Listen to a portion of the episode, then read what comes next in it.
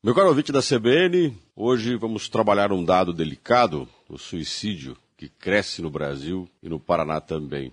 No Brasil, crescimento de 2,9%, no Paraná, a média de suicídios é de 5 a cada dois dias.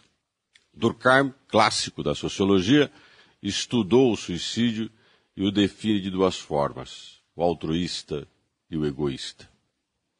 O suicídio altruísta é aquele em que a pessoa tira a própria vida levando um valor social.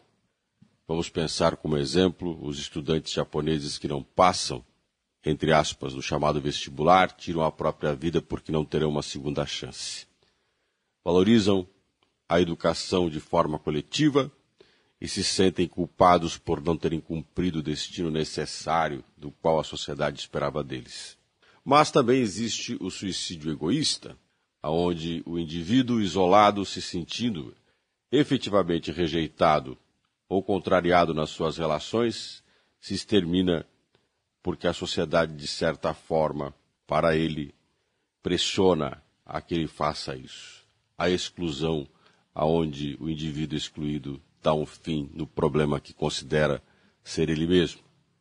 Nós, às vezes, queremos entender o suicídio, mas ele é complexo se levarmos para o âmbito da psicologia, para o âmbito da psiquiatria. Clinicamente, o suicídio tem muitos fatores determinantes. Porém, a relação social é fundamental para gerar um ambiente onde ele possa ser cada vez mais amenizado, reduzido infelizmente nunca exterminado por completo. O suicídio é fundado numa particularidade da existência, onde uma grande parte das pessoas, ao mesmo tempo que se consideram senhoras do mundo, acham que todo mundo pesa em suas costas e são responsáveis por todos os males. Esta sociedade que nós temos pesa sobre cada um ou gera um peso excessivo que efetivamente não existe. Temos que aprender a suportar o que é nosso, nos libertar do que não nos pertence e valorizar a vida, que é a única saída que temos para qualquer problema.